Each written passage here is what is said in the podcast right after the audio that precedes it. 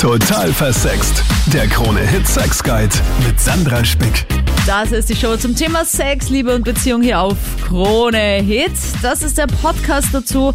Cool, dass du dabei bist und hier anhörst, was da draußen so nach dem Sex eigentlich abgeht. Erst Sex, der so richtig gut ist und dann was? Kuscheln, umdrehen, einschlafen, Heißhungerattacke, eine rauchen, vielleicht auch gleich unter die Dusche springen, diese ganzen Körperflüssigkeiten wieder abduschen. Was ist es bei dir? In diesem Podcast hörst du Meinungen dazu. Und als erster der Daniel. Hi. Hallo, Servus. Jetzt bin ich aber gespannt, ob du als Mann einer bist, der sich nach dem Abspritzen umdreht und einschläft. Ich muss ehrlich sagen, ich habe eine Freundin und ich bin so happy. Und ich bin eigentlich der Typ nach dem Sex, ich schlafe gleich ein. Ich drehe mich um, schlafe mich ein und brauche eigentlich meine Zeit. Okay. Ja, ich meine, ich verstehe es ja auch irgendwo, weil man verbraucht ja relativ viel Energie als Mann. Ich meine, ich weiß nicht, was deine Lieblingsposition ist, aber wenn man da oben so eine halbe Stunde plankt, in der Missionarstellung ist es ja auch nicht so ohne im Vergleich zu einfach unten liegen und genießen. Aber abgesehen davon, ist dir das in der Beziehung schon mal das Thema gewesen, dass deine Freundin gesagt hat, Daniel, jetzt gib mir zumindest deine Brust, ich will mich drauflegen, auch wenn du einschläfst, aber ein bisschen Nähe wäre nett. Na, das war schon oft das Thema, aber ich bin dann tatsächlich so ausgebaut, dass ich einfach einschlafen. Aha, aha. Ja, und ärgert dich das manchmal? Oder ich meine, man denkt ja irgendwie, vielleicht will man nachher mal kurz so ein bisschen quatschen noch oder vielleicht dann doch nochmal aufstehen. Aber wenn man dann einfach so plötzlich in den Tiefschlaf kippt, ich kann das überhaupt nicht so nachvollziehen, weil ich bin nachher immer so hyper. Nein, das ist bei mir gar nicht. Also ich bin, ich bin dann tatsächlich, ich, ich kann das auch gar nicht entscheiden, ich bin dann wirklich weg und bin eigentlich auch dann erst am nächsten Tag ist das Gespräch dann meistens. Kannst du dich noch erinnern? Was ein Traum, was Wirklichkeit? Und was macht deine Freundin? Weißt du nicht, weil du bist im Ähm. Tiefschlaf. so ist es, aber ich, ich höre es dann meistens am nächsten Tag. ah ja, und was, was erzählt sie? Sie hat am Handy geschaut oder ist nochmal aufgestanden, hat was gegessen oder was, was tut die? Oder schläft sie vielleicht auch ein? Das wird ja passen, wenn sie auch so ein Typ ist. Nein, leider gar nicht. Also es ist dann wirklich am nächsten Tag oft das Gespräch, ich, ich hätte noch gern gekuschelt, aber du bist einfach eingeschlafen. Hallo. Ist das bei dir ähnlich? Umdrehen, einschlafen oder ganz anders? Na, gar nicht. Also das ist ganz wichtig für mich. Nach dem Sex, also da müssen wir kuscheln und dann reden wir über gewisse Sachen.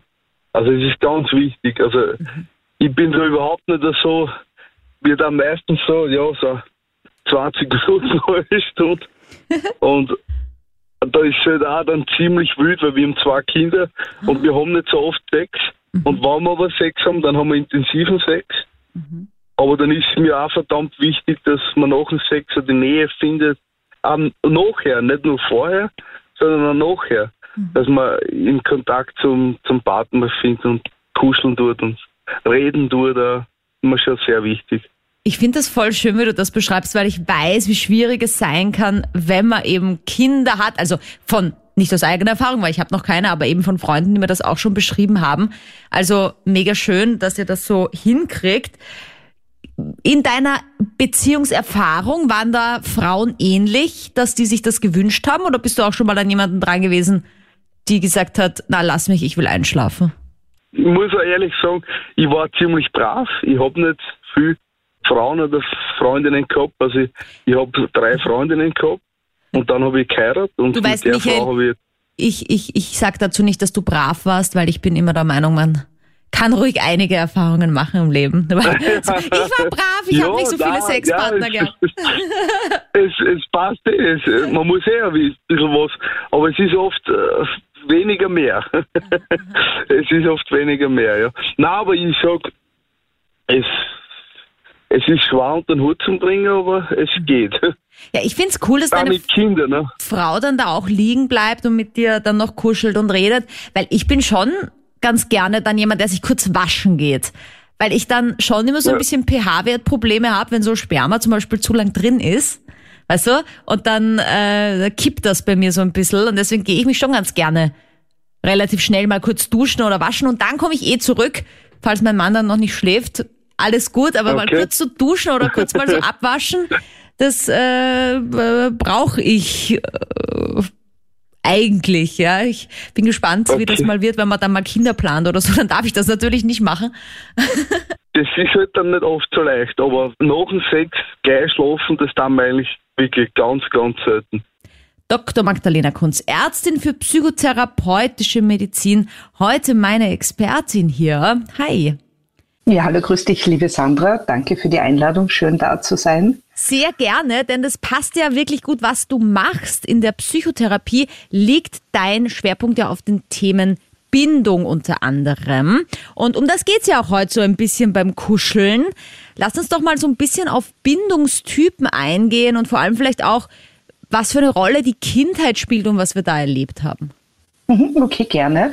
Also einerseits gibt es einmal die sichere Bindung. Das ist die Bindung, die wir alle anstreben, die Bindung, die uns Geborgenheit gibt, der Raum, wo wir uns in einer Beziehung oder in einer Bindung sicher fühlen, den Partner vor unseren eigenen Ausfällen beschützen, äh, die Beziehung vor Einflüssen von außen schützen, uns gegenseitig stärken, ähm, man Konflikte in der Welt besser bewältigen kann, weil man einen sicheren Ort hat, an dem man zurückkehren kann. Ja? Das ist einmal so eine stabile, sichere Bindung, eine Beziehung, die das repräsentiert. Und da gibt es Dinge, die man tun kann, um so eine Beziehung ähm, zu pflegen und aufzubauen. Und dann gibt es Menschen, die aufgrund ihrer Geschichte, aufgrund ihrer Kindheit damit Schwierigkeiten haben, sich auf jemanden einzulassen. Und wenn sie sich auf ihn einlassen, dann in dieser sehr engen Bindung oder Beziehung zu bleiben. Ja, Und, ist ja ähm, wahrscheinlich jedem von uns schon mal Mhm. begegnet, so ein Bindungstyp, der sich da eher schwer tut. Und man will ja dann, finde ich, auch gerade solche Menschen dann umso mehr in eine Beziehung reinpushen, weil man sich denkt, das gibt's doch nicht. Also bei mir war das zumindest immer so. Ich habe irgendwie eine Zeit lang immer diese Bindungstypen gehabt, die alles wollten, nur keine Beziehung irgendwie. Okay, naja, es ist ja ziemlich häufig. Also m, Forschungen sagen so, die Hälfte der Menschen hat, man redet da von Bindungsstilen. Also es gibt zwei Bindungsstile, das ist dann die ängstlich vermeidende Bindung oder auch die unsicher ambivalente Bindung, das ist dann die, die zweite Form. Eine Bindungsstörung im eigentlichen Sinn ist dann die desorganisierte Bindung, wo der Mensch dann größere Probleme hat. Und Sinn macht, und einerseits zu schauen, was habe ich denn selber für einen Bindungsstil und was hat auch der Partner, die Partnerin für einen, Verständnis aufzubringen, gut zu kommunizieren. Und dann kann auch ein Mensch mit einer Bindungsstörung oder mit einem Bindungsstil, der Schwierigkeiten macht, ein guter Partner sein, ein toller Partner oder Partnerin. Es gibt ja wahrscheinlich nicht nur die Vermeidenden, sondern auch die, die so ein bisschen überkompensieren die Nähe. Mhm. Also das wären diese zwei Bindungsstile. Das eine ist, wenn ein Kind erlebt, dass Eltern körperlich präsent sind, aber nicht emotional. Also Eltern, die zwar es versorgen, die Grundbedürfnisse erfüllen, aber die emotionalen Bedürfnisse wie Zuwendung, Spielen, Dasein nicht erfüllen. Das Kind viel alleine ist, dann lernt es diese Bedürfnisse selber zu befriedigen, kapselt sich ab und ist später dann ein Erwachsener, der sich schwer auf Nähe und Intimität einlassen kann, der alles alleine regeln will und der dann oft der ist, wenn es zur Nähe kommt oder zum Konflikt davon rennt, auf einmal verschwindet, nicht reden will und das Gegenüber steht da und denkt sie, was ist denn jetzt los und fühlt sich alleingelassen. Oh, interessant. Und- Ich, ich finde mich nämlich gerade irgendwie voll wieder in dem, was du sagst. Aber ich hatte eigentlich Eltern, die da waren und auch einen Bruder, der mit mir gespielt hat. Aber es ist halt wie so oft im Leben, oder? Und in der Psychotherapie, es kann man nicht über einen Kamm scheren. Du weißt eh, ich meine, der Antonowski sagte, wir sind alle auf einer Skala vom zwischen Gesundheits- und Krankheitspol und jeder von uns hat von allem ein bisschen, was und wichtig ist, dass wir uns zum Gesundheitspol bewegen, also dass wir schauen, was tut uns gut, was tut dir gut, was, womit fühlst du dich wohl, was hilft dir dabei, dich in deiner Haut wohl zu fühlen, ja, und gar nicht einmal so, was ist gesund, was ist krank. Und das zweite wäre dann eben ähm, die unsicher ambivalente Bindungsform, das wären Kinder, die körperlich und emotional anwesende Eltern haben, die auch größtenteils oder Bezugspersonen liebevoll sind, aber Momente haben, wo sie abweisend sind. Also das Kind verletzt sich, die Mutter nimmt sie in den Arm und gleichzeitig schimpft sie und sagt, du dummes Kind, was bist du denn auf den Baum geklettert? Und das führt dazu, dass der Mensch im Erwachsenenalter zum Beispiel dauernd prüft, ob das Gegenüber ihn liebt. Diese Menschen wollen Nähe, die wollen Beziehung eingehen, aber sie tun ganz viel, sie kümmern sich ganz viel, um diese Liebe zu verdienen, um diese zu erhalten und sie tun sich schwer, das Gute anzunehmen, die Liebe anzunehmen und daran zu glauben, dass sie haltet. Die gehen per se davon aus, dass sie jederzeit verlassen werden können. Das wären so mal diese zwei Bindungsstile. Und der dritte wäre dann die, ähm, also das wäre die Bindungsstörung, also Kinder, die wirklich Gewalt erfahren, äh, emotionale, körperliche, sexualisierte Gewalt, Verwahrlosung, die äh, haben dann als Erwachsene das Problem, und da braucht es meistens Therapie oder der Hilftherapie wirklich, ähm, dass sie plötzlich Panik bekommen vom Partner oder der Partnerin, weil der Partner oder die Partnerin sie an eine Bezugsperson von früher erinnert, die ihnen Angst gemacht hat. Und dann versteht man das Verhalten vom Partner überhaupt nicht mehr. Das ist relativ selten. Das sind so fünf bis zehn Prozent. Danke, Dr. Magdalena Kunz. Wie geht's dir mit Nähe? Was passiert nach dem Sex? Ich habe da jetzt den Marvin. Hi. Hallo? Hallo Marvin. Wie ist denn das bei dir? Bist du so Typ wegdrehen? Bist du Typ kuscheln? Ja, wenn es ein One-Night-Stand ist, dann sind ja beide nur auf das eine hinaus und danach will man ja keine Verhältnisse und Beziehungen eingehen. Das ist der Unterschied zur echten Beziehung. Wenn man eine Freundin hat oder einen Freund, dann hat man ja diese starke Bindung äh, zueinander. Aber ist das so? Geht es nicht auch so ein bisschen um Nähe bei einem One-Night-Stand? Ich meine, ich verstehe schon, dass ich dann irgendwie geil bin, dann hole ich mir die Befriedigung. Aber oft hat man ja dann irgendwie so ein Tinder-Date, wo man gleich ins Bett steigt mit der Person, weil einem so ein bisschen auch die Nähe fehlt vielleicht im Leben. Weiß ich bin schon lang vergeben, aber ich kann es mir vorstellen, dass es vielleicht auch um die Nähe ein bisschen geht.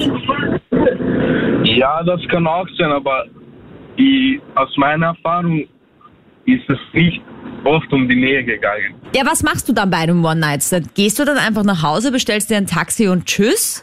Oder, oder steht sie dann nochmal auf und trinkt nochmal was? Vielleicht gibt es noch eine zweite Runde oder was ist da deine Erfahrung? Ja, es kommt darauf an, wo man sich befindet. Zum Beispiel im Urlaub, da hat man halt sein, halt sein Hotelzimmer oder wenn man mit Freunden ist, mietet man sich oft eine Villa und da hat jeder sein Zimmer. Dann geht man aufs Zimmer, verbringt die Nacht, ein, zwei Runden, je, je, wie es drauf ankommt. Und am nächsten Morgen dann verabschiedet man sich oder es gibt auch die Seite, wo man dann was trinkt und den Tag danach auch verbringt. Ja, aber wenn du jetzt ein One-Night-Stand mit nach Hause nimmst, zum Beispiel in deine Villa im Urlaub, schlaft ihr dann einfach so auf jeder auf seiner Bettseite oder wie wird dann geschlafen bei, bei so einer One-Night-Stand-Geschichte? Man lädt sich zu Hause ins Bett, schaltet sich vielleicht einen Netflix-Film ein, so auf Netflix ein Chill und dann hat man halt Sex. Ja, aber das ist ja dann doch ganz schön nah für einen One-Night-Stand, oder? Mit recht viel Beschäftigung miteinander und weniger aufstehen und weg. Ja, schon. Also du meinst, es kommt auch immer darauf an, wie dieser One-Night-Stand oder eben die Beziehung zu der anderen Person ist, ob man dann kuschelt oder ob man aufsteht und geht. Oder einen Netflix-Film einschaltet. Kommt, es kommt halt immer auf die Person drauf an, in welcher Stimmung und Laune sie gerade ist. Wenn sie auch nur das eine will, dann gibt es keinen Film und man trinkt was, hat einen Spaß im Bett und jeder geht seinen Weg. An dieser Stelle nochmal Salü an Dr. Magdalena Kunz, Ärztin für psychotherapeutische Medizin. Hallo, grüß dich, Sandra. Magdalena, warum ist das eigentlich so, dass Männer, und das sage ich jetzt mal, ist wahrscheinlich kein Klischee, dass es vielen Männern so geht, nach dem Sex so gut einschlafen können? Weil das ist bei mir in der Beziehung ja auch so, immer am Abend so auf die Art und dann eher zack und weg, super im Tiefschlaf und ich bin irgendwie voll hyper nach dem Orgasmus. Ich bin voll energetisiert. Ich könnte dann irgendwie noch fortgehen oder zumindest irgendwie noch fernschauen oder vielleicht noch ins Fitnessstudio gehen. Ich bin dann irgendwie voller okay. Energie. Was ist denn das von der Evolution eigentlich für ein Fehler? Äh, so allgemein kann ich das jetzt nicht sagen, aber prinzipiell, äh, man reagiert ja jeder anders. Wir schütten ja ganz viele Hormone aus beim Sex, beim Kuscheln, beim Orgasmus. Das sind einerseits Glückshormone, Endorphine, das sind Bindungshormone wie Oxytocin, das Stresslevel sinkt, das Cortison sinkt, das Adrenalin sinkt. Das heißt, wenn man einen guten Liebesakt erlebt hat, dann hat man sich ein Stück weit hingegeben, äh, hat sich fallen lassen, hat einmal wirklich mit dem Partner eine Verbindung gehabt. Und das ist ein großes Gefühl von Sicherheit und Geborgenheit. Und manch, also manche Männer schätzen auch gerade am Sex eigentlich die Nähe, ja, die Nähe, die Geborgenheit. Ja, vielleicht, weil, könnte man sagen, Männer so erzogen werden, dass sie sich das nicht so oft holen oder, oder vielleicht auch gar nicht sich bewusst sind, dass sie das auch wollen oder ein Recht drauf haben, ist, ist jetzt sehr allgemein gesprochen. Und ich meine, wenn jemand einschlaft äh, nach dem Liebesakt, kann das sein, dass die Person einfach müde ist, ja, Schlafmangel hat. Es kann sein, dass sie sich sicher und geborgen fühlt, dass man das als Kompliment nehmen kann, dass der andere einem so vertraut und neben einem einschlaft. Ähm, wenn es für einen okay ist, ist es ja schön, wenn man sich dabei alleingelassen fühlt, dann sollte man es ansprechen.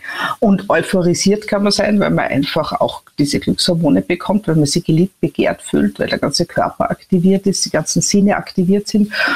Und äh, man könnte es ja dann so lösen, dass der eine ein Schläfchen macht und der andere nutzt die Energie für sich selbst und freut sich drüber. Aber wichtig ist die Kommunikation. Es sollten Sie beide dabei wohlfühlen. Vielleicht diskutieren wir noch kurz über das. Ejakulation bedeutet ja hinaus befördern, beziehungsweise, ähm, wie sagt man ja, Ejakulare, also was von sich abgeben. Und wir Frauen ejakulieren ja eher selten, will ich jetzt nicht, äh, auch nicht über einen Kamm scheren, weil Frauen können ja genauso gut abspritzen und eine weibliche Ejakulation erleben. Wann immer das bei mir der Fall ist, bin ich danach auch eher müde, weil ich irgendwie das Gefühl habe, ich habe meine Energie so raus verloren. Ist es dann beim Mann vielleicht der Grund, weil er eben was hinausschleudert? Das ist nämlich das richtige Wort, das ich gesucht habe. Okay, also ich habe von einem Mann sagen lassen, dass es wirklich so ist, dass der männliche Orgasmus, so der primär erlebt wird, einer ist, wo der Mann alles gibt und dann erschöpft zusammenbricht. Und wir könnten sie als Frauen so ein bisschen vergleichen mit vielleicht äh, dem klitoralen Orgasmus und dem G-Punkt-Orgasmus. Das wäre dann beim Mann äh, die Prostata zum Beispiel. Und das sind dann eher ähm, Sensationen, wie sie vielleicht beim tantrischen Sex erlebt werden, ja, dass man in einer Verbindung ist, dass es nicht mehr um dieses Ziel geht des Klimax und dann dieses, das, dann auch dieser Zusammenbruch, sondern um, um eine tiefe Verbindung, die man erzeugt. Also das ist, ja, also so allgemein schwierig zu sagen, aber, aber müssten wir vielleicht die Männer dazu fragen, vielleicht rufen welche an und erzählen was dazu. Na bitte, wie ist das? Nach dem Sex einschlafen oder nicht? Kuscheln, ja, nein. Da jetzt der Nemo, hi. Hallo, generell, ein One-Night-Stand schaut so für mich aus. Man geht fort, irgendwo trinken irgendwas. Und dann, wenn da irgendeine gefällt, halt eben, dann verführst du sie eben ganz schön und dann, wenn sie will, kann sie die begleiten. Und dann geht's halt zur Sache eben. Ich habe schon unzählige One-Night-Stands gehabt, sage ich ganz ehrlich, und es hängt, es kommt darauf an, eben wie viele Runden die, die, die mein Date halt aushalten kann. Also Ja. es kann von fünf bis zehn Runden sein oder es kann nur auch schlechte Runden sein und dann ist es halt eben vorbei. Na, du bist ja ein Hecht. Äh, und dann wird dann gekuschelt nachher oder wie ist es dann? Gerade bei einem One-Night-Stand ist bei mir ja doch schon länger her. so eine schnelle Ja, Nummer. also, also wenn es so, sagen wir mal, um vier in der Früh ist, Dann wird man dann einfach bewusstlos. nachdem. Kann auch gut sein. Es ist meistens so, nach dem Sex eben, dann kuschelt man eben natürlich, redet noch ein bisschen so, eventuell auch, wie es war und so, Mhm. und dann schlaft man meistens auch eben. Aha, okay, es wird schon gesprochen. Also du bist dann keiner, der sagt, okay, dann tschüss, danke, gell, nett was. Ja, genau. Okay, okay. Genau. Aber verwöhnen darf man ja auch nicht. Wie ist denn das bei dir als Mann? Wenn man dann kuschelt und irgendwie diese Nähe auch zulässt, entstehen dann auch irgendwo Gefühle oder kannst du das komplett trennen? Also ich hab da eine Trennwand. Echt, wie geht das? Ja, ich stelle mir eben vor, das ist halt eine Geschichte für eine Nacht eben. Sie wollte nur das eine, ich wollte nur das eine. Es ist ja keine Beziehung, sage ich mal. Oder ein Date, sage ich mal. Grüße, das ist der Fipsi. Hallo Fipsi, Team einschlafen, Team kuscheln, wie ist es bei dir? Kommt darauf an, wie es zugeht und was, was nebenbei liegt. Ja, das heißt, es kommt darauf an, äh, ob dir die Frau was bedeutet oder nicht, die neben dir ist, oder wie? Ja, genau. Darauf an, wie es zustande kommt. Ich versuche es mir nur vorzustellen, Äh, auch wenn man einen ist One-Night-Stand nach Hause nimmt und dann, äh, keine Ahnung, ist man fertig mit dem Sex, dann ist es wahrscheinlich schon weird, wenn man mit der Person dann auf einmal so eine Nähe hat. Nicht auf alle, aber wenn du, sag jetzt einmal, vorher einen Akt gehabt hast, dann geht das schon. Ich denke mir nämlich auch, das ist ja auch einmal, da Nähe. bist du gleich einmal anders Ja. zueinander eingestellt, sag ich jetzt einmal. Ja, ja, voll. Ja, und was, was, was wünschst du dir? Was, wenn es jetzt eine Wunschwelt wäre, würdest du am liebsten einfach gleich umfallen und einschlafen oder wärst du auch Team Kuscheln und Austausch? Nein, jetzt so von Kuscheln gehört sowieso über dazu. Zu der ganzen Geschichte. Meine Expertin Dr. Magdalena Kunz, Ärztin für psychotherapeutische Medizin. Und ich habe eine Frage online reinbekommen. Dafür hallo an dich. Hallo, grüß dich, Sandra. Und zwar schreibt mir hier eine Dame, und das kennen wir ja vielleicht alle so ein bisschen. Ich kann zumindest damit ganz gut, ähm, wie sagt man da, mich verbinden mit dieser Anfrage. Sie schreibt, mein Mann kuschelt zwar mit mir nach dem Sex, aber ich weiß, dass er mit den Gedanken woanders ist. Wie können wir das ändern? Ich finde schon einmal schön, dass sie schreibt wir, ne? Und nicht, wie kann ich das ändern, weil es ist ja immer ein Miteinander. Mhm. Genau, also wie ich das gehört habe, habe ich mir gedacht, äh, die Dame, die dir schreibt, ist ja, wenn sie merkt, dass der Mann abwesend ist, der Partner, schon mit ihm verbunden. Das heißt, sie spürt's. Und ich meine, das ist ja etwas, was sowohl äh, den Frauen passieren kann, während dem Liebesakt danach, als auch den Männern, äh, dass man, dass dass sie das Frontalhirn einschaltet, dass man an Dinge zum Denken anfängt, dass man über Probleme nachdenkt, über Pflichten, die noch zu erfüllen sind. Es ist ja so ein bisschen die Frage, wo er mit seinen Gedanken ist. Und sie könnte gerade diese Nähe, diese Intimität, diese entspannte Situation nützen, um ganz zärtlich zu sagen, ähm, Liebling, wo bist du mit deinen Gedanken? Ich habe den Eindruck, du bist gerade mit deinen Gedanken woanders. Magst du sie mit mir teilen? Woran denkst du denn gerade? Mhm. Dabei streicheln, im Arm halten und vielleicht wird er dann erzählen. Entweder war das Sorgen, vielleicht in der Arbeit, vielleicht familiär oder er überlegt gerade, ob, ob das, was man erlebt hat, gerade gut war, ob, ob es im Bett gut gelaufen ist. Dann kann man auch eine liebevolle Rückmeldung geben dahingehend.